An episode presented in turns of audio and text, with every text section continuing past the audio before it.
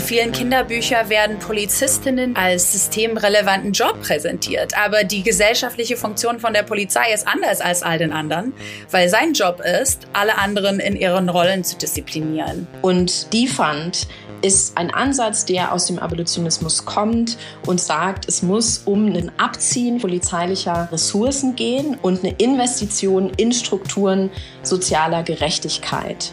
Ja, hallo und herzlich willkommen zu eurem Dissens-Podcast. Schön, dass ihr dabei seid. Die Polizei abschaffen oder verkleinern. Solche Forderungen stoßen bei vielen Menschen auf Unverständnis oder offene Ablehnung.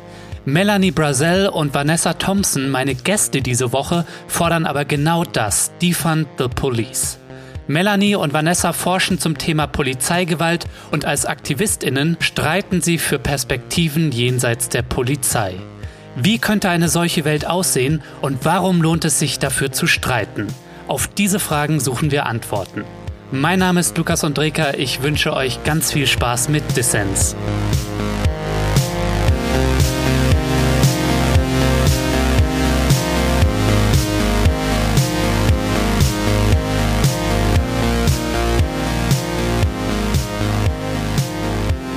Melanie, Vanessa, danke, dass ihr beim Dissens Podcast dabei seid.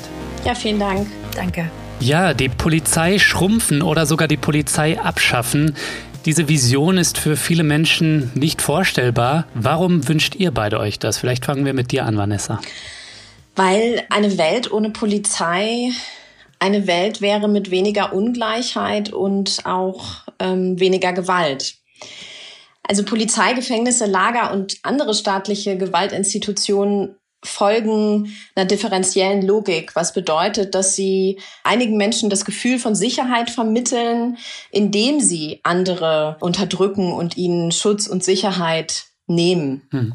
Das heißt, dieses Gefühl der Sicherheit oder dieses auch Gefühl, dass die Polizei Sicherheit bringt und auch dieser Ansatz oder dieses Verständnis ignoriert eigentlich, dass die Polizei für unheimlich viele Menschen Gewalt bedeutet und nicht Sicherheit und Schutz. Ich wollte das unterstreichen, dass der Staat uns Strafe, Polizei, Grenzen, Gefängnisse als Sicherheitsmaßnahmen verkauft. Aber sie machen genau das Gegenteil. Sie produzieren, sie reproduzieren Gewalt und Unsicherheit auf struktureller Ebene. Damit ermöglichen sie Gewalt auf der zwischenmenschlichen Ebene. Und deswegen habe ich mein Projekt und Toolkit das Titel gegeben, was macht uns wirklich sicher. Mhm. Und ich denke, es ist auch wichtig zu sehen, dass dass Polizei und Sicherheitsbehörden die Orte sind, wo Faschismus in der neoliberalen Demokratie latent ähm, gären. Es ist keinen Zufall, dass der NSU 2.0 von Polizistinnen ausgegangen ist.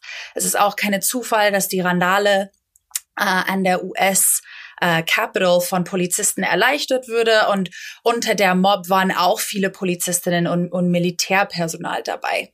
Wer die Abschaffung der Polizei fordert oder das Defunding, ne, wie man auch gerne sagt, der ist schnell mit Häme konfrontiert. Das ist mir auch schon mal so in Gesprächen gegangen. Und dann wird gefragt sowas wie, und wen rufst du eigentlich an, wenn du dann ausgeraubt wirst? Wie geht ihr mit dem Unverständnis um, das einem da entgegenschlägt? Und woher kommt das vielleicht auch, dass wir uns so schwer damit tun, eine Welt ohne Polizei vorzustellen? Also ich denke, zum einen ist es nochmal wichtig, hier auf diese differenzielle Logik zurückzukommen. Ne? Das liberale Sicherheitsversprechen, das praktisch einem Teil der Bevölkerung äh, Sicherheit verspricht, oft weißen, wohlhabenden, bürgerlichen Menschen zugunsten ähm, der Produktion von Gewalt und Verunsicherung von vor allem illegalisierten Migrantinnen, Rassifizierten, nicht-binären Menschen, armen Menschen, wohnungslosen Menschen. Und das ist auch geschichtlich in die Institution äh, der Polizei als auch der moderne und äh, modernen Strafinstitutionen eingeschrieben. Und ich glaube, diese Frage, ja, aber wen rufst du dann an, wenn du ausgeraubt wirst, kommt von der einen Seite dieser differenziellen Perspektive. Mhm. Und ich würde dem zweifach begegnen. Also einmal wäre die Frage, verhindert die Polizei ausrauben. Nein, die Polizei kommt eigentlich dann ins Spiel, wenn das bereits passiert ist. Und abolitionistische Ansätze fragen, warum so Sachen wie Raub oder Bestehlen oder so eigentlich passieren. Und äh, vor diesem Hintergrund wird auch thematisiert, ähm, dass es ganz andere Herangehensweisen braucht an solche Akte als die der weiteren Bestrafung oder Gewalt. Das heißt, ähm, ein polizeikritischer und abolitionistischer Ansatz, er fragt erstmal, ähm, was sind überhaupt die strukturellen Bedingungen, die sowas wie Raub etc. ermöglichen, weil die Polizei selbst verhindert das ja auch nicht, ja, und individualisiert somit auch das Problem, in dem zum Beispiel gesellschaftliche oder soziale und politische Problemlagen individualisiert werden. Und der zweite Punkt ist, dass ich glaube, dass man hier auch eine Gegenfrage stellen kann, nämlich in Bezug auf die Frage, wer schützt eigentlich Menschen vor der Polizei? Also wer schützt Menschen vor Polizeigewalt? Wer schützt Menschen vor sexualisierter Gewalt durch die Polizei? Also sprich, ich würde dem auch begegnen, indem ich auf die Gewaltförmigkeit der Polizei selbst verweise. Hm. Ja, danke, Vanessa. Ich finde diese Umdrehung der Frage super wichtig. Aber ich stimme dir zu, Lukas, dass, dass diese Mangel an Vorstellungskraft, also um über Strafkultur hinauszudenken, ist ein, ist ein großes Problem. Ähm, eine Freundin von mir in London schreibt ein ganzes Doktorarbeit dazu. Okay. ähm, unser zweites Event als, als Was macht uns wirklich sicher Projekt war ein Laboratorium zum Alternativen zu machen, weil wir wollten Leute helfen, Alternativen greifbar und konkret zu machen. Ich denke, dabei hilft auch Sci-Fi, die Grenzen unserer Annahmen zu überschreiten. Und diese Grenzen sind auch tief gewurzelt. Ich meine, in vielen Kinderbüchern werden Polizistinnen neben Ärztinnen und Bäuerinnen und Bauarbeiterinnen und andere ja. als systemrelevanten Job präsentiert. Aber die gesellschaftliche Funktion von der Polizei ist anders als all den anderen, weil sein Job ist, alle anderen in ihren Rollen zu disziplinieren. Und Abolitionisten erinnern uns daran, dass Polizei und Gefängnisse auch ein historisches Konstrukt sei und nicht immer da waren und nicht immer da sein müssen.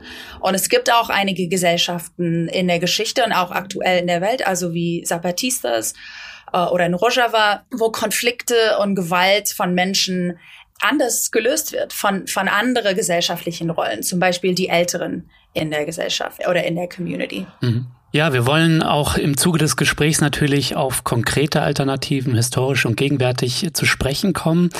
Ähm, das sind nämlich auch Fragen, die mir von meinen Fördermitgliedern gestellt wurden an euch. Ne? Ich habe nämlich in die Runde gefragt, äh, was habt ihr für Fragen an Vanessa und Melanie? Und da waren viele Fragen, die äh, mit Bezug waren auf, ja, was machen wir denn dann stattdessen, wenn es keine Polizei mehr gibt? Ne? Also wie stellen wir kollektiv Sicherheit her? Dazu später mehr. Mhm. Aber du hast jetzt schon, Melanie, dein Projekt oder Toolkit hast du es auch genannt, was macht uns wirklich sicher erwähnt.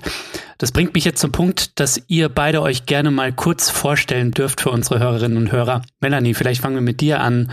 Wer bist du? Was ist das für ein spannendes Projekt? Und wie bist du eigentlich zu diesem Thema gekommen, ne? Polizei und Abolitionismus? Ja, also ich bin in den Staaten groß geworden und da auch in dem Kontext äh, politisiert worden und habe angefangen an der Uni ähm, Anti-Gewaltarbeit zu machen. Mhm. Und ich hatte da sehr visionäre Chefin und Mitarbeiterin of Color, die die Arbeit von Abolitionistinnen und auch von andere ähm, abolitionistische Feministinnen auf mein auf meinen Tisch gelegt. Und damit habe ich gelernt, dass die Geschichte der Anti-Gewalt-Bewegung auch leider in vielen Arten und Weisen auch zu Masseninhaftierung und zu der Aufbau von so einer strafende Staat beigetragen hat.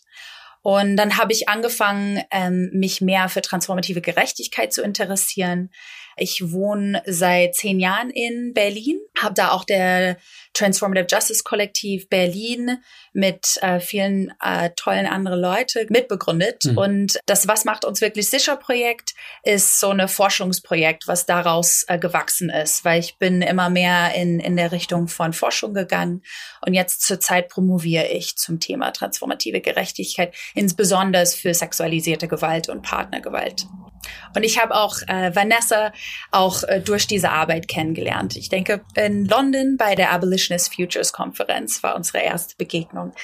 Stimmt, genau. Ja. Und dann haben wir auch noch mal in Frankfurt was zusammen zum Thema gemacht mit der Workshop-Reihe, ne? Mhm. Und ich bin die Vanessa und arbeite zu den Themen wissenschaftlich, äh, engagiere mich aber auch in dem Bereich aktivistisch und zivilgesellschaftlich jetzt schon seit einigen Jahren. Mhm. Das Thema ist mir aber auch einfach irgendwie in meine Biografie auch eingeschrieben. Also ich bin in Deutschland groß geworden und geboren. Ähm, väterlicherseits lebt meine Familie im Süden der USA und ähm, Gefängnis und Inkarzerierung war immer ein Thema, hm. weil es einfach Menschen, die mir nahe stand, ähm, betroffen hat und ähm, so bin ich eigentlich auch wirklich relativ früh mit diesem Thema und der Gewalt, die es für Communities bedeutet, die es für Familienangehörigen bedeutet und natürlich für die Menschen, die inhaftiert sind, eigentlich früh konfrontiert worden erstmal nur über die Erfahrung in den USA, im Aufwachsen dann auch zunehmend in Deutschland. Also ich habe ziemlich früh dann auch in der Jugend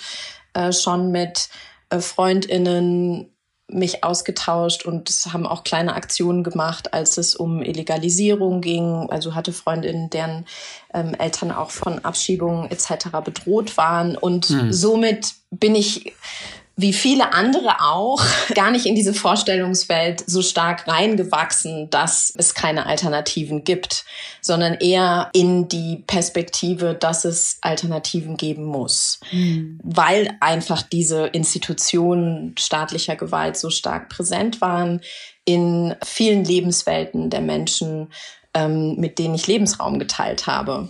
Und zunehmend äh, ging das aber dann einfach im weiteren Verlauf auch los, als ich dann, ähm, das, also gerade mit dem, mit dem wissenschaftlichen Interesse ähm, daran, dass ich mich stärker auch nochmal mit ähm, vor allem Polizei und Gefängnis in Bezug auf die Entstehungsgeschichte von Polizei und Gefängnis auseinandergesetzt habe. Und dass es auch schon immer eine ähm, vor allem schwarz-abolitionistisch-feministische Kritik daran gab und die formuliert wurde. Also das heißt, so ein bisschen habe ich mich zunehmend dann auch wissenschaftlich mit dem Thema auseinandergesetzt und, und damit auch mit abolitionistischen Theorien und mit der evolutionistischen Bewegungsgeschichte, die ja sehr transnational ist und natürlich nicht nur ähm, auf die USA zu begrenzen ist.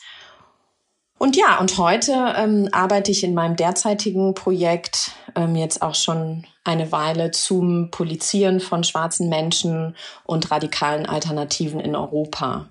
Ähm, gerade weil dieses Thema äh, doch sehr oft nur auf die USA äh, lokalisiert wird und damit auch so ein bisschen darauf begrenzt wird. Dabei sehen wir auch schon mit Bezug auf ganz unterschiedliche Kontexte in Europa schon lange die Praktiken und Kämpfe äh, gegen polizeiliche Gewalt, die auch auf Alternativen und Horizonte hinausweisen, ja, ist ganz interessant. Ne? Dieses Argument kommt irgendwie schnell, ne? wenn dann auf die USA geschaut wird und dann wird gesagt, aber es sind ja die USA, ja, da ist das ja so schlimm mit Rassismus und Polizeigewalt, ne? Und es wird irgendwie da immer schnell vergessen, dass hier an den europäischen Außengrenzen beispielsweise Frontex ja Leute pushbackt und so, ne? Mhm. Ihr beide habt Erfahrungen in beiden Welten. Begegnet euch dieses Argument auch häufiger mal? Die USA sind ja so viel anders. Also was sind vielleicht Unterschiede und Gemeinsamkeiten? Ja, ich glaube, das ist ein ganz, ganz wichtiger Punkt. Ähm, dieses Argument, ja, das ist meines Erachtens auch Teil der Ausschreibung von Rassismus und auch den Wirkweisen von äh, vergeschlechtlichtem rassifizierten Kapitalismus in Europa. Weil natürlich ist es so, dass es Unterschiede gibt in Bezug auf die moderne Entstehungsgeschichte von Polizeien, Gefängnissen etc. Es gibt aber auch viele Gemeinsamkeiten und ich finde es auch wichtig, da nicht in so einen methodologischen Nationalismus zu verfallen, mhm. wenn wir uns das anschauen. Zum einen ist es nämlich so, dass auch die Versklavungsplantagen, also die Plantagenökonomie in den USA sehr, sehr viel mit Europa zu tun hatte.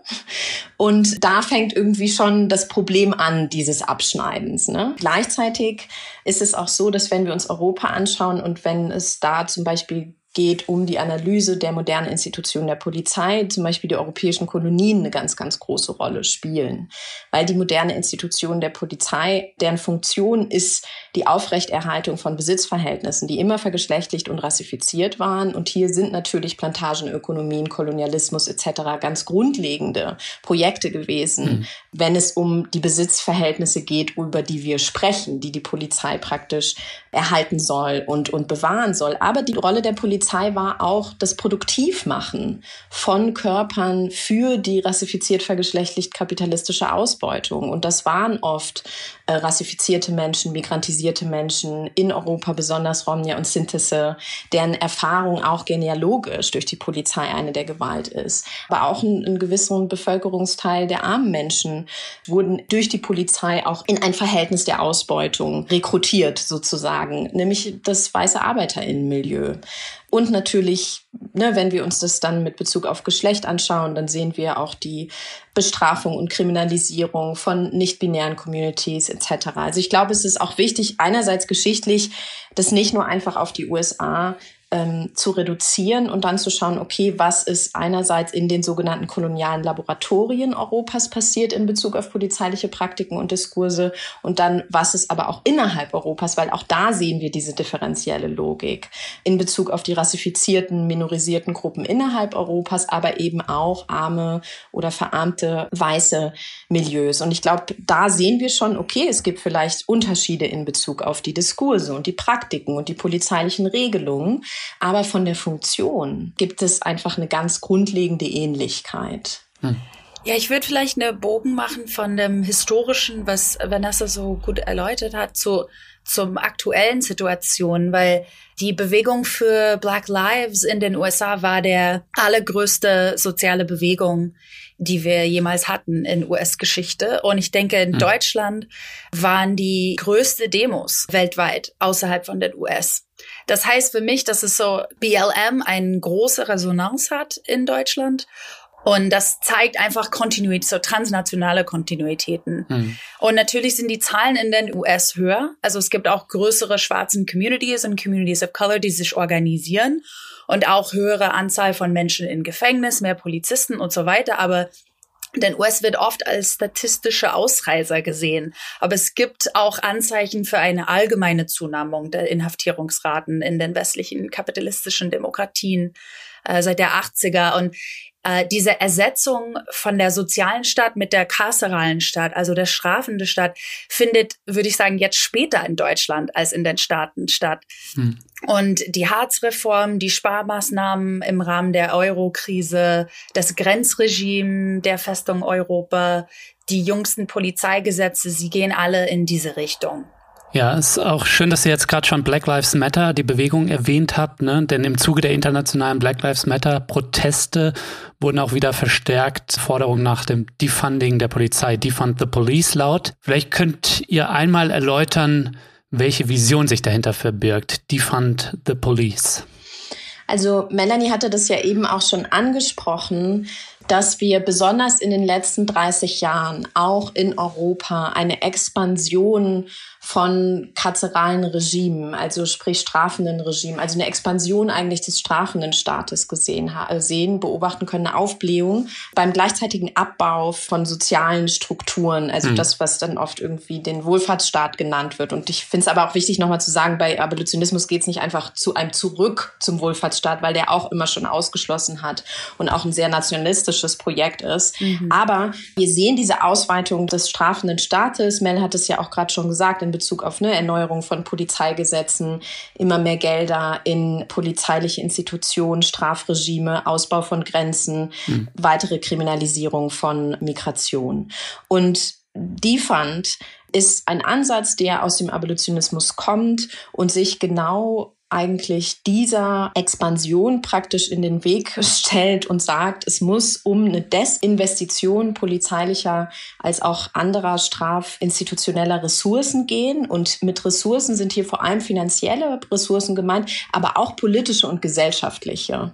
Also es heißt weniger Ressourcen in die Polizei und strafende Apparate und, und das ist wichtig, es geht nicht nur einfach um diese Desinvestition, sondern es geht um die gleichzeitige Investition, also es heißt ein Abziehen von Ressourcen und eine Investition in Strukturen sozialer Gerechtigkeit. Ja, also das heißt, Mittel der Unterstützung müssen ausgebaut werden. Sozialer Wohnungsbau, Infrastruktur der Gesundheit, progressive Bildung. Mhm. Und ich glaube, hier ist auch ganz wichtig, nochmal darauf zu verweisen, dass das natürlich auch die rechtliche Ebene impliziert und mit meint. Also das heißt, es muss dann auch um Entkriminalisierung gehen, Entkriminalisierung von äh, Straftatbeständen, die ganz eng auch mit der Kriminalisierung von Armut zusammenhängen, mit der Kriminalisierung von Migration. Ja. Oder auch zum Beispiel Betäubungsmittelgesetze oder so. Also die Fund bezieht sich als ein weiterer Ansatz wirklich auf ganz viele Ebenen, die darauf abzielen, die Expansion des strafenden Staates zurückzudrängen und die Institution sozialer Gerechtigkeit und Teilhabe zu stärken, aber auf eine dekoloniale Art und Weise, weil natürlich sind auch so Institutionen wie der Wohnungsmarkt oder die Bildungsinstitutionen auch ausschließend. Ja, also es geht nicht einfach darum, die dann zu, zu stärken, sondern auch das auf eine progressive, emanzipatorische, transformatorische Art und Weise.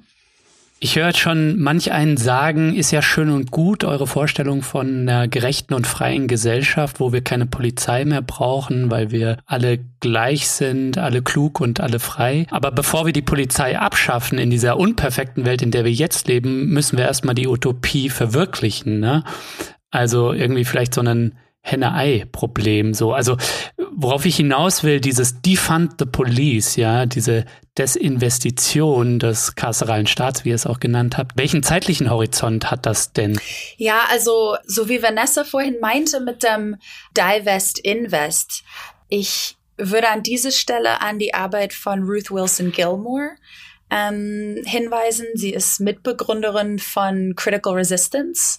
Das ist eine der, der ersten Gruppen in den Staaten, die in der 90er den Begriff Abolitionismus äh, geprägt haben, also Abolitionismus heutzutage, um diese Kontinuitäten aufzuzeigen mit äh, abolitionistische Kämpfe gegen Sklaverei in der Vergangenheit. Und sie, ähm, sie betont immer wieder, dass Abolition geht nicht um eine Abwesenheit, nicht einfach der, der Welt, so wie wir das haben und äh, Polizei einfach so rausnehmen. Das geht um der Anwesenheit von anderen Strukturen mhm. und lebensbejahende Institutionen. Und ich denke, insofern müssen wir das prozesshaft verstehen.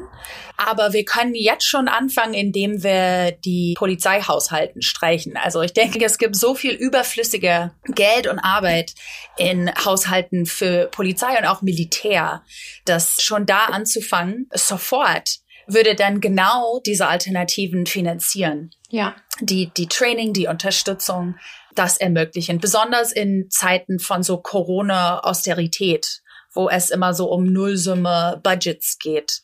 Ähm, ich denke, es ist ein ziemlich kluge Argument zu sagen, ja, wir haben doch Geld. Es ist da. Wir nehmen das unsere Geld zurück und wir verteilen das um. Hm. Für mich ist da auch die Frage der Perspektive. Ja, wenn wir sagen, bevor wir die Polizei abschaffen, müssen wir die Utopie erst einmal verwirklichen. Moria und die kontinuierliche Gewalt, die Menschen in Lagern, die Menschen, die von der Gesellschaft kriminalisiert sind, wegen Migration kriminalisiert sind, illegalisierte Menschen, wohnungslose Menschen, es geht jetzt darum, diese Gewalt zu minimieren. Mhm. Und es geht jetzt darum, weniger Gewalt zu produzieren in dem Leben von sowieso schon mhm.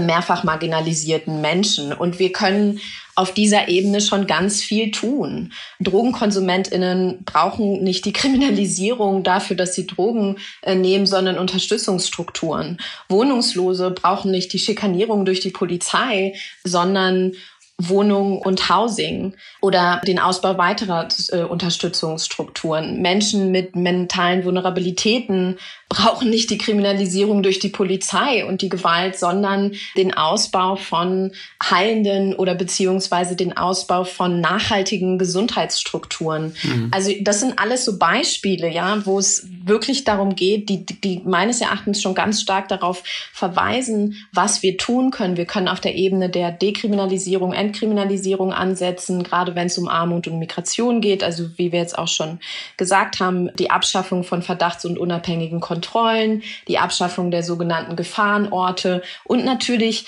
die finanzielle Desinvestition der Polizei, aber auch die politische und gesellschaftliche. Also einfach mal anzufangen, die Perspektive auch äh, zu wechseln mhm. in Bezug auf diese differenzielle äh, Funktionsweise. Ich glaube, damit wäre für viele Menschen der Alltag weniger gewaltvoll, als er jetzt ist. Ja, vielen Dank euch beiden auch für die vielen Beispiele, wie diese Desinvestition und Investition, wie das aussehen könnte konkret. Da habt ihr ja schon ein paar Sachen genannt und auch der Punkt des Perspektivewechselns, den finde ich wichtig. Du hast das, glaube ich, mal, Vanessa, sich aus dem polizeilichen Blick herausarbeiten genannt, so, weil für viele Leute ist die Polizei eben kein Freund und Helfer Und für mich als jemanden, der in der weißen Mittelschicht irgendwie sozialisiert wurde, war sie das lange, so bevor ich irgendwie andere Perspektiven kennengelernt habe. Und ich glaube, das brauchst, dass Menschen, die wie ich sozialisiert sind, sich da auch herausarbeiten. Ja, ich finde es äh, genau an der Punkt wichtig, auch zu verstehen, dass weiße Menschen auch so wie ich auch ein wichtiges Interesse haben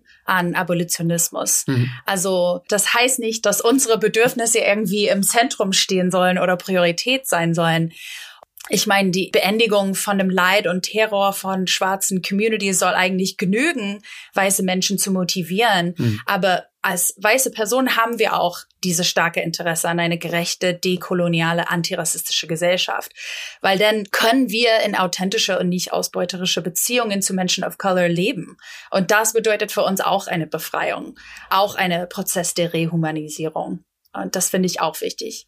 Das alles bringt mich jetzt so ein bisschen zu dem Stadtrat in Minneapolis. Da hat ja nach dem rassistischen Polizeimord an George Floyd eine große Mehrheit des Stadtrats dafür gestimmt, dem Police Department finanzielle Mittel zu entziehen, es zu defunden und alternative Methoden des Community Policing zu erproben. Ich bin da gar nicht auf dem neuesten Stand, wie das eigentlich aussieht, was daraus geworden ist seitdem und wahrscheinlich viele der HörerInnen auch nicht. Vielleicht könnt ihr uns da mal ein bisschen abholen, was hat sich da getan?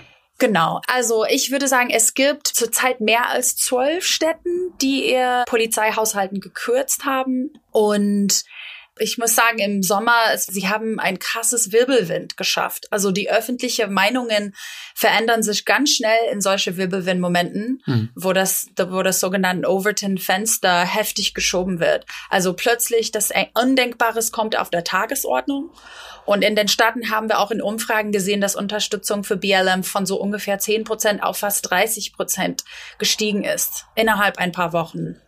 Und in diesem Moment haben viele Staaten Defunding vorgenommen.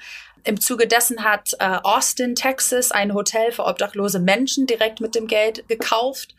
In Seattle dürfen die Wähler selber entscheiden, was die mit dieses Geld machen wollen, durch eine partizipatorische Haushaltsplanungsprozess. Ähm, in Minneapolis ist das etwas schwieriger, weil da steht was im Uh, und jetzt fehlt mir das Wort auf Deutsch. Es ist so der City Charter, so wie der Constitution für, the, für den Staat, mhm. was im Weg steht. Sie müssen das auch gesetzlich dieses Charter ändern um Polizei tatsächlich zu kürzen. Und jetzt haben die Aktivisten noch, äh, das würde erstmal abgelehnt und jetzt haben Aktivisten noch einem Jahr, um eine Kampagne zu erstellen, um diese Charter zu verändern damit diese weitere Schritte genommen werden können. Und man sieht auch in diesen Prozessen, ich konnte auch ein bisschen mehr zu New York erzählen, wenn es euch interessiert. Sehr gerne. Ja. Dass Aktivistinnen jetzt plötzlich ihre Kompetenzen und Expertise in ähm, Haushaltsplanung und Finanzen schärfen müssen, weil oft geht's ganz viel um diese um diese Mathe und auch um so Bilanzierungstricks von Seiten der Staat. Zum Beispiel in New York würde gesagt, ein Billion ist gestrichen worden aus dem Budget für Polizei, aber viele Aktivisten haben eher den Eindruck, es geht nur um das Geld hin und her zu schieben, das Personal hin und her zu schieben. Es ist so eine eher ein Trick als eine tatsächliche Veränderung. Vielen Dank. Gibt es denn eigentlich auch für Defund the Police ähm, historische oder gegenwärtige Beispiele in Deutschland und Europa? Das hatte ich mich jetzt konkret noch gefragt. Also ich denke, dass ähm, genauso wie auch die Geschichte des Abolitionismus auch in Europa eine lange Tradition hat oder mit Bezug auf die ausbeuterischen Projekte Europas, nämlich Kolonialismus und Versklavung. Also hier, ne, da gehört die haitianische Revolution dazu, da mhm. gehören die Maroon Communities auf den Plantagen Lateinamerikas oder auch der Karibik dazu. Das hat ja äh, so gesehen alles auch mit Europa zu tun, historisch. Also Maroon Communities waren Communities, die von den Plantagen äh, geflohen sind und in den Wäldern oder abgelegen von den Plantagen praktisch auch Gesellschaftsformationen gegründet haben. Ähm, ich denke aber auch, dass ja, rätedemokratische Systeme wie die Pariser Kommune. Hm. Also ich glaube, es gibt auch in linker Geschichte, in den sozialistischen, in den anarchistischen Bewegungen, die ja Teil davon sind, ganz viele Beispiele für Formen des Zusammenlebens, die Gewalt nicht mit noch mehr Gewalt beantworten. Ich glaube, das ist ja ein ganz wesentlicher Punkt auch von Abolitionismus. Formen der interpersonellen Gewalt nicht mit noch viel massiveren Formen der Gewalt zu begegnen, sondern mit Strukturen der Unterstützung, die eher auch an die Ursachen auch gehen. Mhm. Marina Leda ist zum Beispiel eine, eine spanische ähm, Stadt in Andalusien, die keine Polizei hat. Also es gibt auch äh, Ruth Wilson Gilmore, auf die Melanie schon verwiesen hatte, äh, sagt sehr oft, Abolition is a presence. Es ist nicht etwas, was wir in der Zukunft visionieren oder was wir in der Zukunft suchen müssen, sondern es ist etwas, was ähm, Menschen alltäglich auf eine gewisse Art und Weise auch schon tun. Besonders Menschen, die mehrfach marginalisiert und ausgebeutet sind und es tun müssen. Ja, also auch zum Beispiel die Forderungen von Gruppen wie Women in Exile in Deutschland, die auf die Abolition von Lagern zieht. Mhm. Und das ist eine Initiative geflüchteter Frauen in den Lagern, die sich auch organisieren, um Fragen von, also wenn es zu interpersoneller oder auch sexualisierter Gewalt in den Lagern kommt. Das heißt, es gibt schon ganz viel, was da ist in Bezug auf die abolitionistischen Praktiken. Und Melanie kann da ja auch noch was zu sagen, gerade wenn es auch im Bereich Partnergewalt, häusliche Gewalt, sexualisierte Gewalt. Es gibt in Hamburg ein Projekt, Melanie hatte das auch mal in einem der Texte erwähnt, Stadtteile ohne Partnergewalt. Also das finde ich ist auch ganz wichtig zu sehen, dass Menschen auch Abolitions schon machen auf eine gewisse Art und Weise, um das auch mal in, stärker in die Realität zu holen.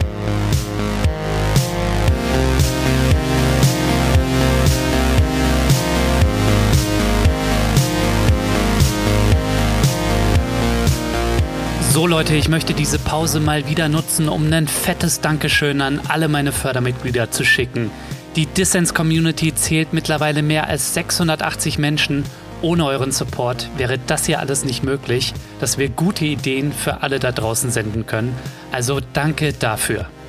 Wenn dir Dissens gefällt und du noch nicht dabei bist, dann werde doch jetzt Fördermitglied. Mitmachen kannst du schon ab 2 Euro im Monat und du tust damit nicht nur etwas Gutes, nein, du hast auch Woche für Woche die Chance auf coole Gewinne. Auch diese Woche gibt's was Nettes abzustauben. Was genau, das erfährst du in den Show Notes. Und da findest du übrigens auch jede Menge Infos zu Vanessa und Melanie sowie weitere Links zum Thema Defund the Police. Schau da also auf jeden Fall mal rein.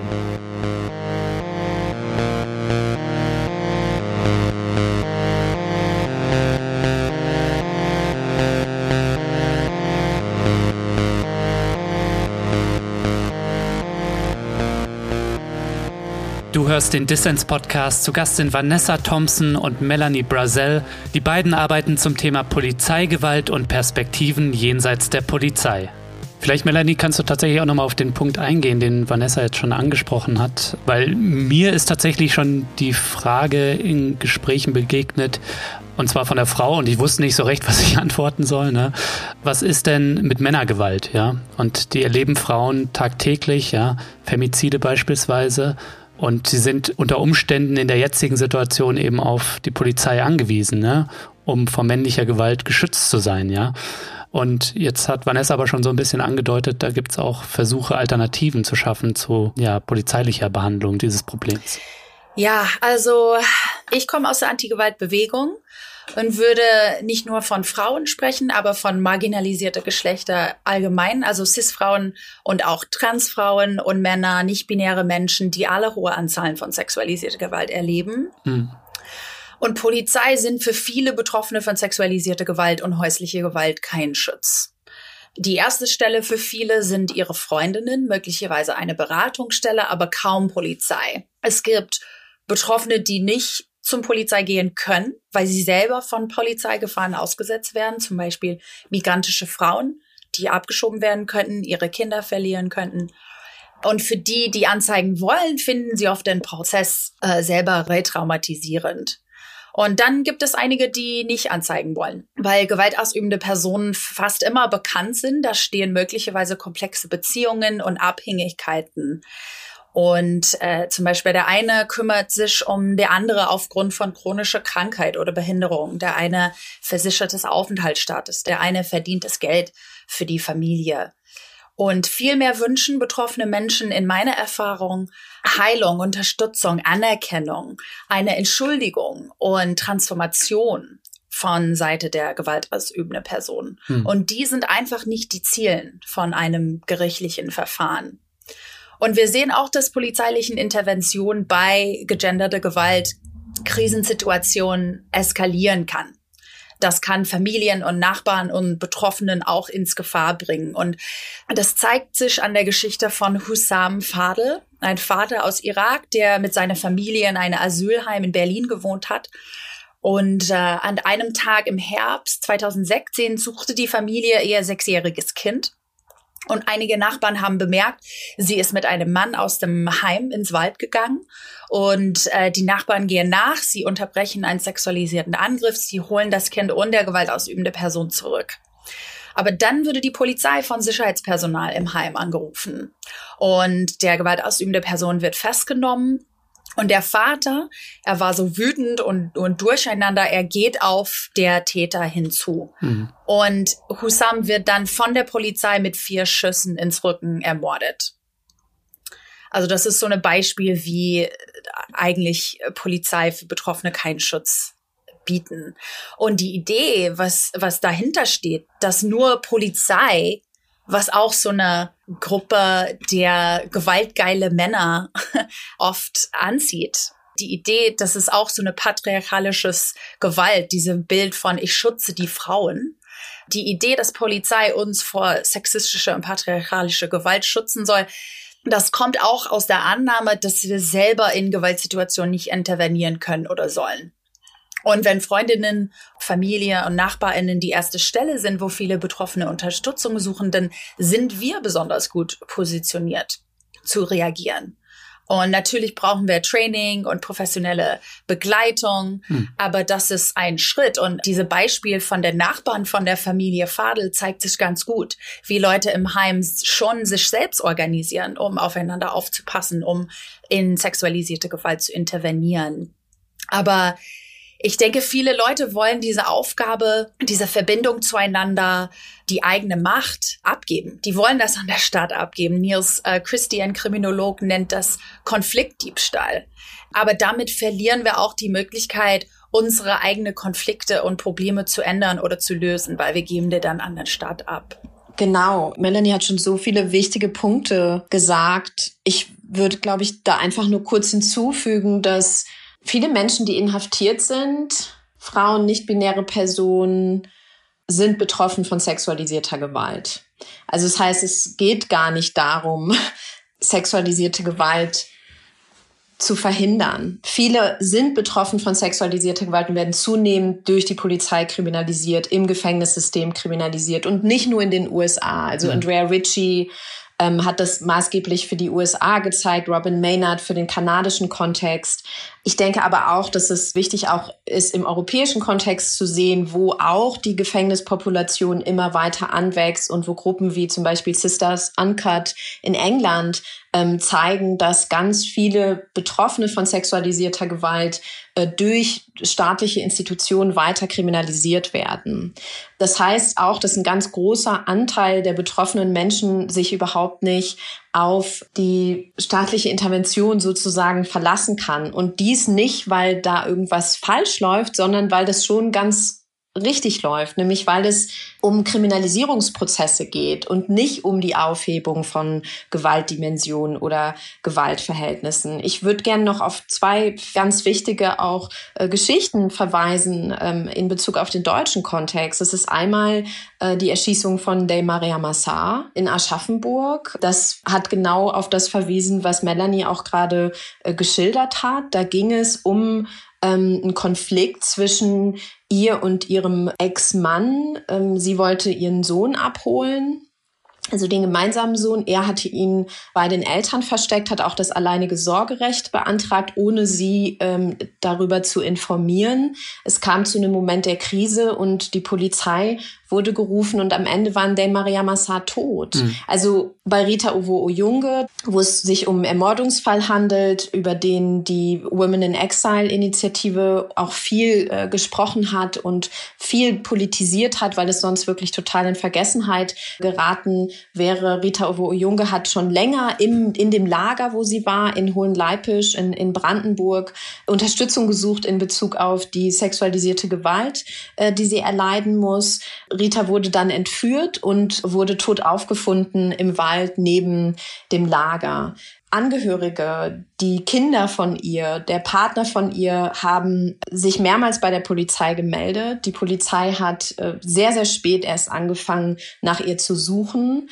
Ihr Körper wurde super spät gefunden. Also was ich damit sagen will, ist, aus Perspektive von mehrfach marginalisierten Menschen und der auch Lebensrealität von mehrfach marginalisierten Menschen, gerade wenn es um sexualisierte Gewalt geht, erfahren diese Personen nicht Hilfe durch die Polizei, mhm. sondern entweder eine Form der Unterlassung, ich nenne es eine Gewalt durch Inaktion, äh, wie zum Beispiel beim Fall Rita Ovo Oyunge, oder durch eine weitere Kriminalisierung und Brutalisierung, wie beim Fall de Maria Massar.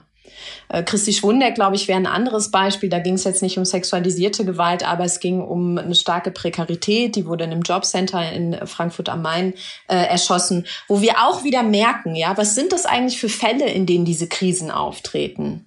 Ja. Und wieso soll da die Antwort Polizei eigentlich sein? Also Christi Schwundeck, eine Frau, die von Hartz IV abhängig war, also sozioökonomisch prekarisiert, die im Jobcenter nach geltender Rechtslage übrigens, aber das hat in dem Moment dann anscheinend auch einfach keine Rolle gespielt, nach 10 Euro Vorschuss gefragt.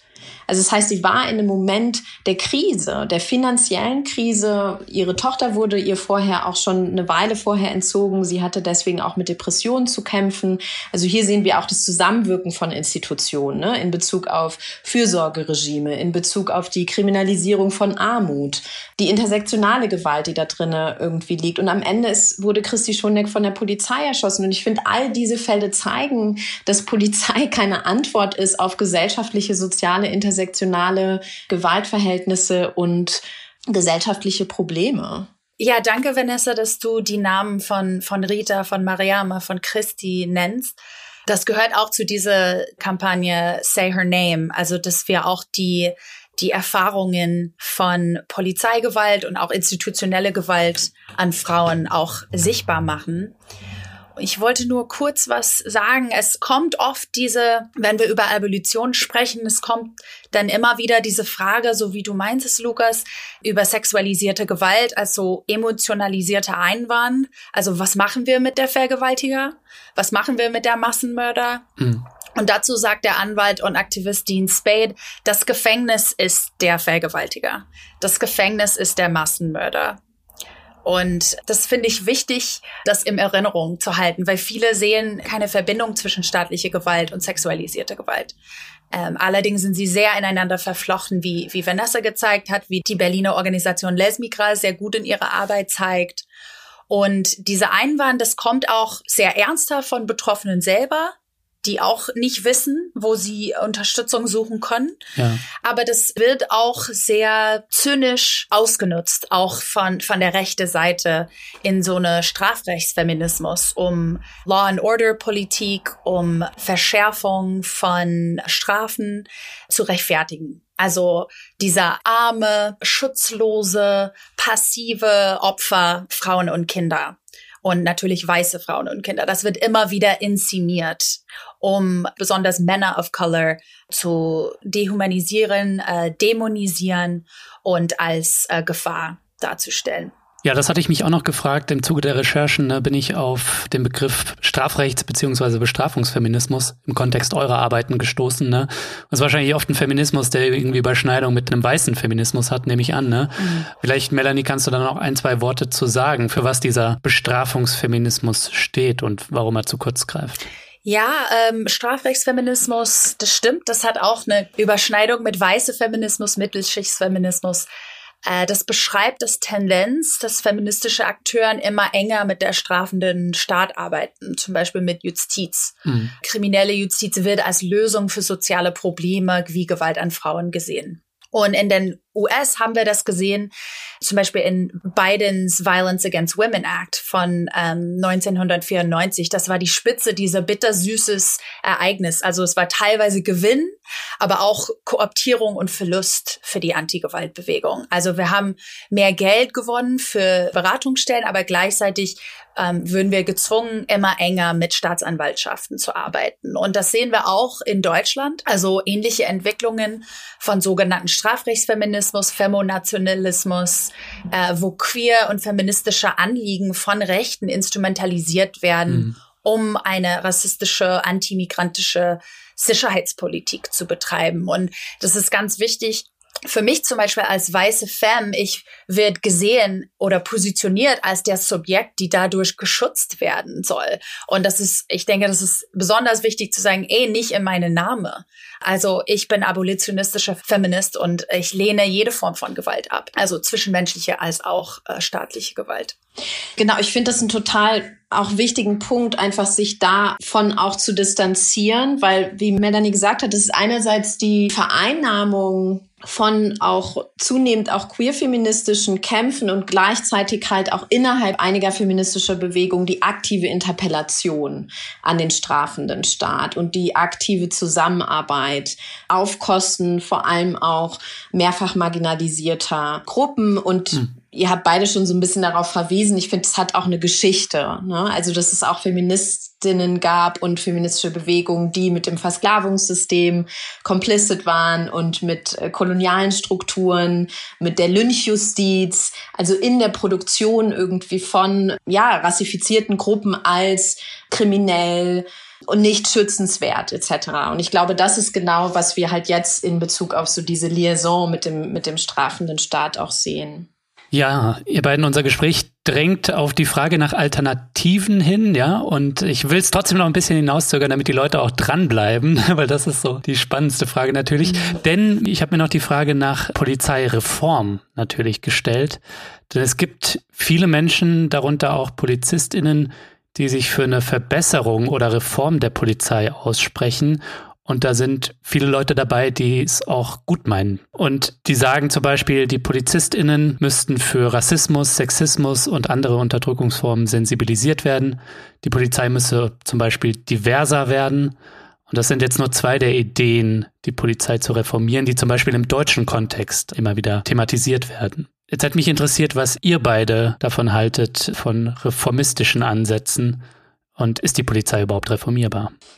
Also ich glaube, es ist ganz wichtig, bei der abolitionistischen Polizeikritik geht es um die Institution der Polizei als Verhältnis der Kriminalisierung und, und Gewalt und nicht um das, was einzelne PolizistInnen denken. Mhm. Und das ist, glaube ich, ganz wichtig. Also einmal wichtig auch zu sagen, okay, ne, das mag zwar sein, dass auch äh, PolizistInnen innerhalb der Polizei sagen, hey, wir sehen ein Problem, wir müssen irgendwie uns in Bezug auf Rassismus sensibilisieren und wir müssen vielleicht auch ein bisschen weniger auf Waffen und mehr auf Community Policing und so. Das mag alles sein. Das Problem ist an dieser Art von Reform, dass sie nicht an den Strukturen ansetzt, an der Funktion der Polizei, die eine differenzielle ist, und an der Gewaltproduktion der Polizei, die strukturell angelegt ist in der Polizei und nicht nur auf das Verhalten einzelner Polizistinnen irgendwie zu anzusiedeln ist. Das heißt, Reformen innerhalb der Polizei gehen das strukturelle Problem in Bezug auf ihre Rolle und ihre gesellschaftliche Funktion und die Produktion von Gewalt nicht an. Also viele dieser Ansätze, wie zum Beispiel Sensibilisierungstrainings, Diversifizierung der Polizei, sind keine Auseinandersetzung mit der Struktur und der strukturellen Gewalt, die die Polizei produziert. Vor allem Diversity und auch Antirassismus-Trainings das sehen wir ja auch schon. Antirassismus-Trainings haben Anti-Bias-Approach. Die setzen an einem Individuum an, ja, wie das Individuum denkt. Hat das Individuum Vorurteile oder so? Das verändert nichts an der strukturellen Funktionsweise der Polizei. Hm. Und es gibt im Abolitionismus eine ganz hilfreiche Herangehensweise an Reform. Also es wird dort zwischen Reformist Reform, also reformistischen Reformen und nicht reformistischen Reformen unterschieden. Und reformistische Reformen sind die, die eigentlich den Status quo reproduzieren und nicht die Struktur sowie die Funktion von staatlichen Gewaltinstitutionen in den Blick nehmen. Also hier wären zum Beispiel sowas wie Diversity-Trainings, Antirassismus-Trainings, Bodycams, ja. Aber auch die Diversifizierung der Polizei diversifiziert das Problem nur. Mhm. So wird die Struktur diversifiziert, aber nicht abgebaut. Und nicht reformistische Reformen oder auch transformative Reformen oder auch abolitionistische Reformen sind so wie zum Beispiel Defund ist eine ähm, transformative oder eine abolitionistische Reform, weil es da darum geht, auf die, materialistisch auf die Strukturen abzuzielen und diese Strukturen abzubauen bei gleichzeitiger Schaffung von Strukturen, der sozialen Gerechtigkeit.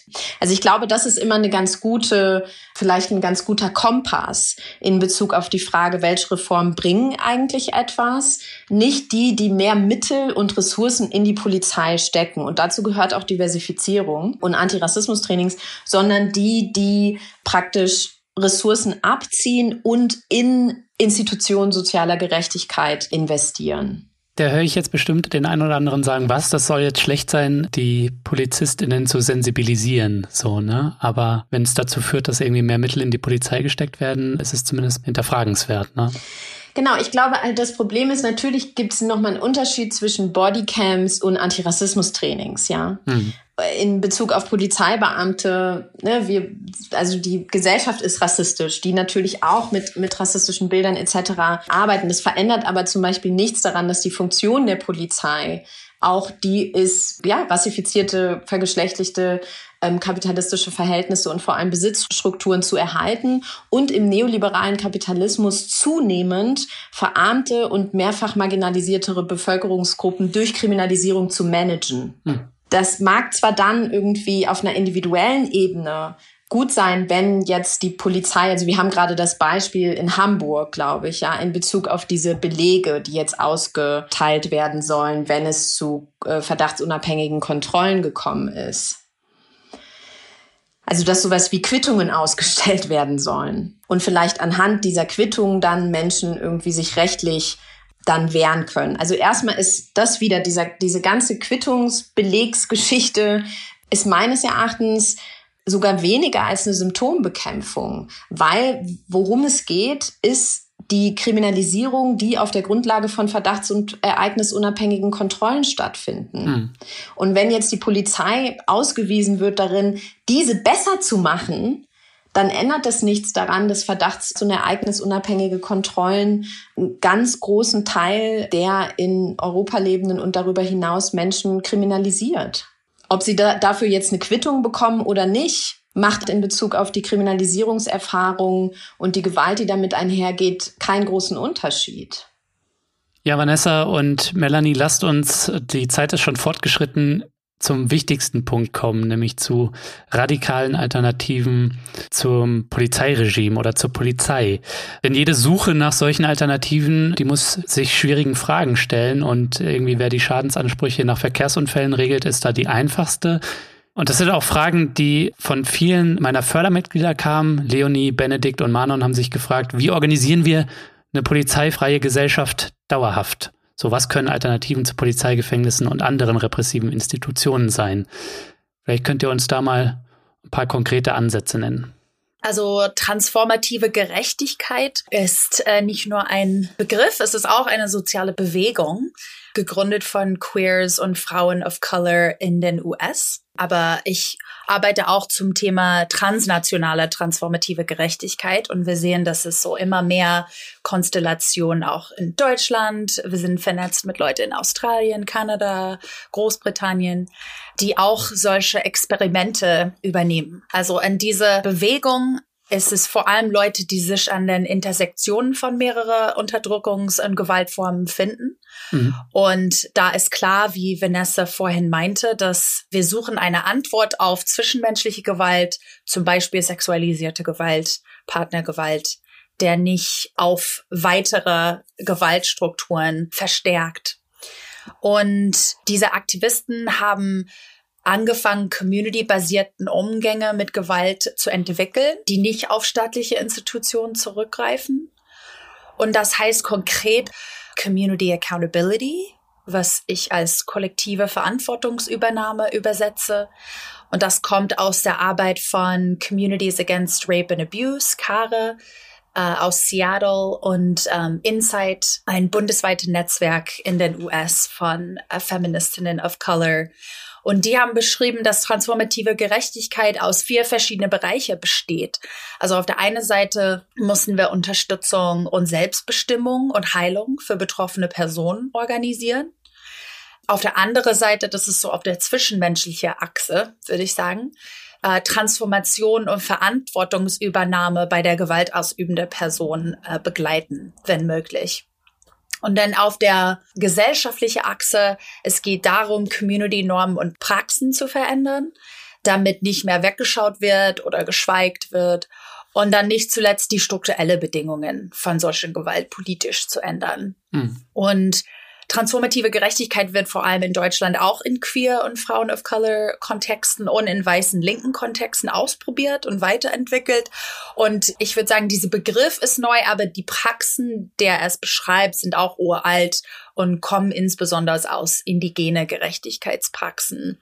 Und ich gebe dann ein paar Beispiele dafür, zum Beispiel, ich habe äh, in einem Workshop von Hollaback London angefangen, mehr über kurze Interventionen in der, in der Öffentlichkeit auch als Form der kollektiver Verantwortungsübernahme zu verstehen. Zum Beispiel bei sexueller Belästigung oder rassistischer Belästigung im U-Bahn zu intervenieren indem ein Mensch zum Beispiel neben die betroffene Person stehst oder ungewollte Gespräche unterbricht äh, mit einer Frage oder einer Ablenkung einfach zu zeigen, hey, I have your back, ich stehe hinter dir und ich kann dich hier unterstützen. Ich schaue nicht weg. Das mit so Transformation von gewaltausübenden Personen, das ist der Teil von dem Ganzen, von diese vier Bereichen, die für die meisten Menschen am neuesten ist. Hm. Es ist auch sehr wie kann ich sagen, juicy im Sinne von, das triggert ganz viele Sachen für Menschen an. Das geht gegen der Strafsozialisierung oft und Leute müssen sich mehr damit auseinandersetzen, weil das auch schwer vorzustellen ist. Ich habe auch ein Handbuch mit der Response Kollektiv herausgegeben, wo wir beschrieben haben, wie langfristige transformative Arbeit mit gewaltausübende Personen aussehen kann, wie das begleitet werden kann, was für eine Traumaaufarbeitung, Heilungsprozess stattfinden kann, damit gewaltausübende Personen ihr Gewaltmuster konfrontieren können und neue Skills äh, lernen können, um gesunde, zustimmende, funktionale Beziehungen in ihr Leben und auch zu ihr selbst aufzubauen. Und auf der strukturellen Ebene finde ich ein sehr gutes Beispiel von einer feministische Direct Action Gruppe in Großbritannien, was Vanessa schon mal erwähnt hat in unser Gespräch heute, Sisters Uncut. Sie haben die Verbindung zwischen Gentrifizierung und das Mangel an bezahlbare Wohnraum und sexualisierte und Partnergewalt gezeigt, hm. Indem sie leerstehende Sozialwohnungen besetzt haben. Und sie haben dann daraus so äh, sichere Räume für Frauen und andere marginalisierten Geschlechter und Betroffene von Gewalt in diese Räume gebaut. Sie haben auch ein ehemaliger Frauengefängnis in London auch besetzt. Und das finde ich super wichtig, auf diese strukturelle Ebene zu zeigen, okay, sie sind genau die Grundlagen für sexualisierte und Partnergewalt. Wenn Leute, wir sehen das insbesondere sehr, dieses Problem ist, schärfer zu beobachten bei Covid, mhm. dass betroffene Personen nicht aus gewalttätigen Haushalten weggehen können, wenn es keine bezahlbare Wohnoption oder Sozialwohn für den gibt. Also sie sind alle Beispiele. Die Frage ist für uns als Bewegung jetzt, wie können wir diese verschiedenen Bereiche der Arbeit gut koordinieren? Und eine weitere Frage für uns ist, wie können wir aus diese kleinere Experimente Modellen schaffen, die wir auch aufskalieren können für ein ganzes Kiez oder eine ganze Stadt. Also das ist auch tatsächlich eine offene Frage in der Bewegung. Aber ich muss auch sagen, dass die Gedanke hinter transformative Gerechtigkeit, es war immer für zwischenmenschliche Gewalt in Communities gedacht, nicht für Schaden von Großkonzernen oder Regierungen. Und da müssen wir noch andere Experimente und Verantwortungsübernahmepraxen entwickeln, so wie in Transitional Justice, wie die Wahrheits- und Versöhnungskommission in Südafrika oder die Gacaca-Gerichte in Ruanda nach dem Genozid. Die sind Beispiele, die wir anschauen können. Es gibt auch aus einem radikalen linken Perspektiv einiges zu kritisieren, aber auch ganz viel zu lernen. Hm. Ich finde das so wichtig, was Melanie gerade gesagt hat und auch voll gut mit dieser, mit dieser Schilderung von den Ebenen. Und ich denke, dass natürlich auch die strukturelle Dimension nochmal ganz viel auch anspricht, was auch aus einer abolitionistischen Tradition Abolitionist Democracy ähm, also sich auf eine abolitionistische Demokratie bezeichneten Gesellschaftstheorie, wenn wir so wollen, von W.E.B. Du Bois, wo es wirklich darum geht, die gesellschaftlichen Strukturen zu verändern, auch in einem abolitionistischen, radikaldemokratischen Sinne. Und ich glaube, das wird schon wesentlich nicht zur kompletten Abschaffung, aber zu einer radikalen Verminderung von Formen der interpersonellen Gewalt und der staatlichen und strukturellen Gewalt führen. Und ich hm. glaube, da sind unterschiedliche auch nochmal so empirische Aspekte wichtig. Ne? Also einmal, ähm, wenn wir uns äh, die Population in Gefängnissen anschauen, dann sind da auch unheimlich viele Menschen, die wegen Armutsdelikten inhaftiert sind. Es sind auch unheimlich viele Menschen, die wegen mentalen Vulnerabilitäten, Krisensituationen, DrogennutzerInnen etc. Aber, und das kommt jetzt dazu, aus einer abolitionistischen Perspektive wird da nicht getrennt und gesagt, ne, wir machen eine Trennlinie zwischen die, die es verdient haben und die, die es nicht verdient haben.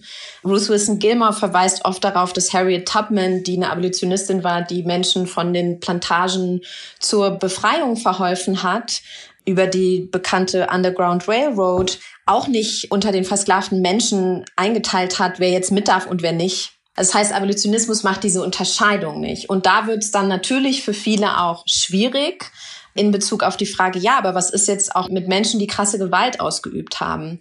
Und da ist, glaube ich, dieser strukturelle Aspekt sehr wichtig. Und Melanie, du hast vorhin auch diesen ganz, ich finde, wichtigen Punkt gemacht, nämlich der Punkt der Strafsozialisation. Also es sind ja nicht nur diese Institutionen, sondern wir werden groß in Kulturen of Punishment. Das geht teilweise schon bei Kindern los mit Hausarrest. Ja, also die Frage ist, Hast du das gemacht und dann wird irgendwie bestraft? Hausarrest, Isolation etc. Gefängnisse zeigen das auch. Und wir sehen auch empirisch, dass sich an Gewalt, also an dem Verhalten von gewaltausübenden Personen, die immer auch Gewalt erfahren haben. Also wenn wir uns Gewaltbiografien anschauen von Menschen, dann es sind ganz viele der Momente gezeichnet durch auch die Erfahrung von Gewalt. Im Abolitionismus geht es darum, auch diesen Zyklus von Gewalt zu durchbrechen und natürlich das finde ich auch immer einen ganz wichtigen Punkt, weil es dann heißt, ja, heißt das, dass die Welt dann absolut irgendwie gewaltfrei wäre. Hm. Ich denke auch aus abolitionistischer Perspektive würde es sicher noch Formen der Gewalt geben, Dissidenten etc. Aber durch diese ganzen strukturellen Transformationen würde es zu einer massiven Reduktion von Gewalt kommen. Also wirklich massiv, weil ganz viel, wie Melanie jetzt auch schon ausgeführt hat und wir ho hoffentlich mit diesem Gespräch auch so ein bisschen äh, zeigen konnten, ganz viele Formen der Gewalt sind geknüpft an die Produktion von Unsicherheit und Krise und gesellschaftlichen Problemen. Hm im vergeschlechtlichten, rassifizierten Kapitalismus. Ähm, das heißt, durch das Schaffen auch und die, den weiteren Ausbau von Institutionen in sowas wie einer abolitionistischen Demokratie ist auch davon auszugehen, dass es einfach auch weniger Gewalt gibt und wir uns auch aus dieser äh, Strafsozialisation und aus dieser Gewaltkultur auch herausarbeiten können, nämlich indem einfach nicht noch mehr Gewalt produziert wird. Und man eigentlich wirklich danach geht, was Menschen wirklich brauchen. Mir scheint auch so ein bisschen neben dieser Strafsozialisation und Gewaltkultur, dass auch dieses Accountability und sich als Teil der kollektiven Verantwortung für die Sicherheit der Community zu verstehen, dass das auch erlernt werden muss, weil ich erinnere mich noch dran, dass mir immer erzählt wurde, ja, wenn du irgendwo Gewalt im öffentlichen Raum siehst, dann ruf die Polizei und halt dich raus am besten, ne, damit dir nichts passiert. So. Aber lernen damit umzugehen mit solchen Situationen im öffentlichen Raum ist vielleicht eher das, was wir brauchen. So. Ich denke, das ist ein ganz wichtiger Punkt. Also, weil ein Teil dieser Gewaltkultur und Strafsozialisation ist natürlich auch die Isolation, aber auch die Individualisierung. Dass Gewalt als ein individuelles Problem äh, gesehen wird und nicht eins, was irgendwie auch gesellschaftlich produziert ist, aber auch Gesellschaft angeht. Ja, und was jetzt auch gerade da mittransportiert wurde, ist auch so diese Interpellation der Polizei. Ich habe das im Text mal versucht zu, zu beschreiben, dass diese Szene der Anrufung durch die Polizei, die ja Louis Althusser ganz eindrücklich schildert, wenn er irgendwie sagt, okay, der polizeiliche Ruf richtet sich an ein Subjekt und das Subjekt dreht sich zur Polizei um und fühlt sich gleichzeitig in der Subjekthaftigkeit bestätigt, auch als Rechtssubjekt. Und Franz Fanon, der antikoloniale Theoretiker, hat eine ganz, ähm, auch eine ganz interessante Szene der Anrufung wo deutlich wird, dass äh, rassifizierte Subjekte vor allem auch im Kolonialismus, in der praktisch auch in der ähm, kolonialen Kondition, in der er sich das angeschaut hat, ganz anders angerufen werden. Und ähm, die Erfahrung auch im Rahmen meiner Arbeit mit unterschiedlichen, auch mehrfach marginalisierten Jugendlichen und Gruppen ist nämlich auch dieses Hinsehen und sich von der Polizei bestätigt fühlen als Rechtssubjekt ist eine Erfahrung der Interpellation, die der Großteil der Menschen dieser Welt eigentlich gar nicht macht, hm. sondern viele würden versuchen, der Polizei zu entfliehen, weil sie für sie Gewalt bedeutet. Und das ist auch nicht nur was, was wir im globalen Norden beobachten. Das heißt, hier ist auch die, kommt, wird wieder klar, Diversifizierung wird es nicht lösen, wenn wir nach Nigeria zum Beispiel schauen und die NSAS-Proteste, die ja auch Teil der Kämpfe für schwarze Leben sind, dass es wirklich darum geht, dass diese dieser Anruf, ne, oder was du gerade beschrieben hast, dass es so, okay, ruf die Polizei und gut ist, das kannst du tun, weil die Polizei dich als Rechtssubjekt situiert. Aber gleichzeitig passiert es auf Grundlage der Ausschreibung und Kriminalisierung anderer Subjektpositionen. Und ich glaube, das ist auch ein ganz wichtiger Punkt. Also es verweist nochmal auf diese differenzielle Funktionsweise, aber auch darauf, dass es so eine Form von Abgeben, auch von Verantwortung ist. Hm. Ja, ich finde das so wichtig, was du gerade gesagt hast, Vanessa, über Isolation und Verbindung.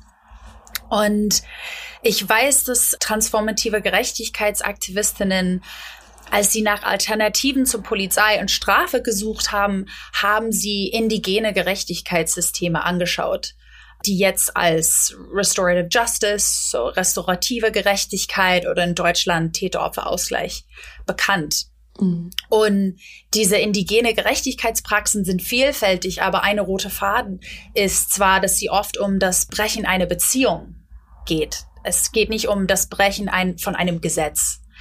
Und um das gesellschaftliche Miteinander zu heilen, müssen gewaltausübende Personen diese Beziehungen wieder gut machen. Und zum Beispiel den Satz in Lakesh heißt in der Maya-Gesellschaft, du bist mein anderes Ich. Und dahinter steht ein indigene Weltverständnis von den Interdependenzen von allen Wesen, die gemeinsam leben. Und eine Störung in dieser Interdependenz muss ausgeglichen werden. Und das ist ein ganz anderes Weltverständnis von das, was wir in unserer westliche koloniale Gesellschaft haben. Und äh, wir können auch nicht so von einem harmonisches Miteinander sprechen, weil so wie Vanessa immer wieder so klar gezeigt hat, unsere Gesellschaft in Deutschland ist immer von gewalttätigen Machtstrukturen geprägt. Äh, also das heißt dann, ich denke, der Gebrauch von transformativ statt restaurativ ist damit gemeint, okay, wir machen keine Rückkehr zu einer romantisierten, harmonischen, uralten Zustand. Wir gucken eher nach vorne und transformieren die Gesellschaft hin zu einer, wo Gefängnisse, Polizei und so weiter nicht mehr nötig sind. Ich hatte mich jetzt noch gefragt, ob du, Melanie, eine kleine ausblickende Antwort auf die Frage hast, die du selbst schon gestellt hast, nämlich wie Community Accountability Experimente, transformative Gerechtigkeitsexperimente aus den kleinen Laboren, in denen es sie schon gibt, ja, wie die sich noch stärker skalieren lassen ne, und mehrheitsfähiger machen lassen. Ähm, was ist da deine vorsichtigen Antworten vielleicht drauf? ja, ich versuche.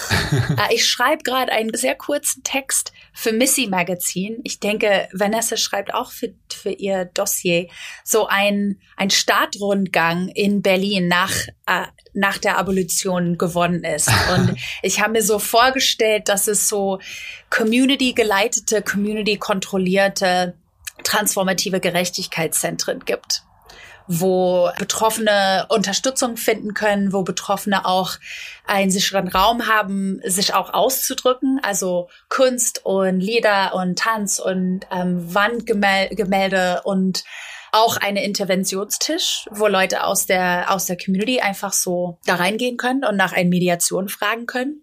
Das ist auch ein Modell, was es schon mal gibt in einige Städten. Hm. Und denn vielleicht auch so Community-Selbstverteidigungsteams, äh, wenn es um so faschistische Gewalt oder staatliche Gewalt, also Prävention und Schutz geht. Ein Krisendienst, äh, wo Leute mit psychischen Krisen auch unterstützt werden können oder abgeholt werden können.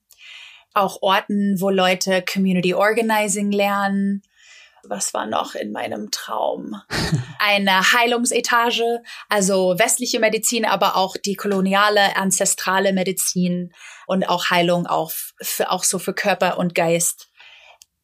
Aber ich denke, was ich merke, ich rede oft mit der Frage Aufskalierung mit andere transformative Gerechtigkeitspraktizierenden. Und seit dem Sommer, seit der Movement for Black Lives, ist das eine große Frage, weil plötzlich wird ganz viel Druck auf transformative Gerechtigkeit gelegt, auf die Bewegung, okay, jetzt brauchen wir eure Modell. Mhm. Und warum ich sehr vorsichtig bin, ist, es gibt kein allgemeines Modell, der für jede Community funktioniert. Es ist sehr kontext- und community abhängig und welche Strategien funktionieren und welche nicht. Und ähm, das ist genau der karcerale Logik, ist, dass wir dass es so eine One-Size-Fits-All-Lösung gibt. Ne? Dass das Schaden kann dann auch, wir übersetzen Schaden in ähm, Strafsätze von drei Jahren oder zehn Jahre. Das ist dann eine Logik, was wir ablehnen wollen, weil wir wollen dann genau auf die Situation gucken und auf die Komplexität von den Menschen in diese Gewaltsituationen schauen. Ähm, und eine andere Vorsicht, die ich habe, ist transformative Gerechtigkeit ist teilweise aus die Erfahrung entstanden von der Kooptierung der Antigewaltbewegung in einer Strafrechtsfeminismus und diese enge Zusammenarbeit mit der strafenden Stadt. Und ich denke, es gibt da ganz viel Vorsicht, wieder in diesem Moment kooptiert zu werden hm. Und ein sehr gutes Beispiel, die ich kenne, die ich, äh, ich bin so begeistert von dieser Gruppe. Das heißt, es ist eine Gruppe in Seattle, eine Organisation, der heißt API Chaya. Und das ist für migrantische Communities und insbesondere auch Asian und Pacific Islander Communities in Seattle. Und die machen, was ich Scaling Out statt Scaling Up nenne. Also ich weiß nicht, wie man das auf Deutsch übersetzen wird. So ausskalieren statt aufskalieren vielleicht, indem sie Sie sammeln eine Gruppe von erfahrene transformative Gerechtigkeitspraktizierenden. Äh, diese Gruppe wird bezahlt und sie arbeiten als Mentoren für eine Gruppe aus der Community, die auch bezahlt wird, aber das ist nicht ihre neue Karriere, die werden nicht irgendwie professionalisiert, aber sie kriegen dann ihre Stunden bezahlt, was sie für diese Arbeit machen. Und diese, diese Gruppe bekommt dann 40 Stunden oder so Training in ähm, transformative Gerechtigkeitskreisen, wie sie dann ähm, Community-Verantwortungsübernahme-Prozesse begleiten können. Und dann, wenn Betroffene zu API Chaya, das ist eine Beratungsstelle, gehen, können API Chaya diese, diese Situation, diese Fälle in Anführungsstrichen, so wie Vanessa das ähm, so gut äh, erklärt hat, können die weitergeben an diese Community-Mitglieder. Aber die Idee ist, dass immer mehr Community-Mitglieder ausgebildet werden aber dass es nicht darum geht, irgendeine Institution, wo Mensch dahin geht und lernt und danach hat man ähm, ihr oder seine, äh, wie sagt man, mhm. ähm, like Abschluss und dann darf ich offiziell transformative Gerechtigkeitsbegleitung sein. Es geht immer wieder darum, die Expertise und die Genius und die Brillanz, ich weiß nicht, ob das auf Deutsch auch funktioniert, sozusagen, innerhalb der Community zu sehen, zu unterstützen, zu schärfen, dass diese Skills wieder in der Community so, so rhizomatically weitergegeben werden. Ähm, nicht, dass es so konsolidiert werden in eine hierarchische Institution zum Beispiel. Zum Schluss eine letzte kleine Frage. Was wünscht ihr euch von Menschen, die bisher Polizei eher als Freund und Helfer wahrgenommen haben und die vielleicht sagen, ja, es reicht unter Umständen, Polizei besser zu machen im Sinne von Sensibilisierung und Diversifizierung? Was wünscht ihr euch von denen? Also ich würde mir, glaube ich, einen radikalen Perspektivwechsel wünschen. Also oft wird gesagt, zuhören, zuhören. Ne? Und ich, ich habe auch eben gerade überlegt, ja, Betroffenen zuhören. Ich finde aber, das reicht nicht mehr. Also es ist irgendwie die Initiative 19. Februar hat letztens in einer Veranstaltung gesagt, auf Worte müssen Taten folgen. Mhm. Und ich glaube, Teil und ganz wichtiger nächster Schritt dieses Zuhörens muss ein Perspektivwechsel sein, ein Herausarbeiten aus dem polizeilichen Alltag. Hm. Ich finde das eine super schwierige Frage. Ich denke, mein Message wäre was wie diese Leute zu sagen, dass ihre Befreiung auch im Spiel steht. Die müssen das auch verstehen und auch ihre Interdependenz mit mehrfach marginalisierten Personen wahrzunehmen, zu spüren. Sie haben das, sie haben das betäubt, dem Leid von anderen, wozu sie selber beitragen. Und ich, ich spreche auch also aus dem Wir eher. Und diese Enttäubung heißt für uns auch mehr Gefühle, mehr Realität, mehr Präsenz. Und hauptsächlich als Abolitionismus für mich im Alltag der Glaube, dass Menschen und Strukturen sich verändern können. Weil ansonsten, warum kämpfen wir? Melanie und Vanessa, vielen, vielen Dank für das Gespräch, dass ihr euch die Zeit genommen habt. Ich habe sehr viel gelernt und ich denke, das geht auch den Leuten da draußen so. Danke vielmals, dass ihr dabei wart. Dankeschön. Ja, vielen Dank, Lukas.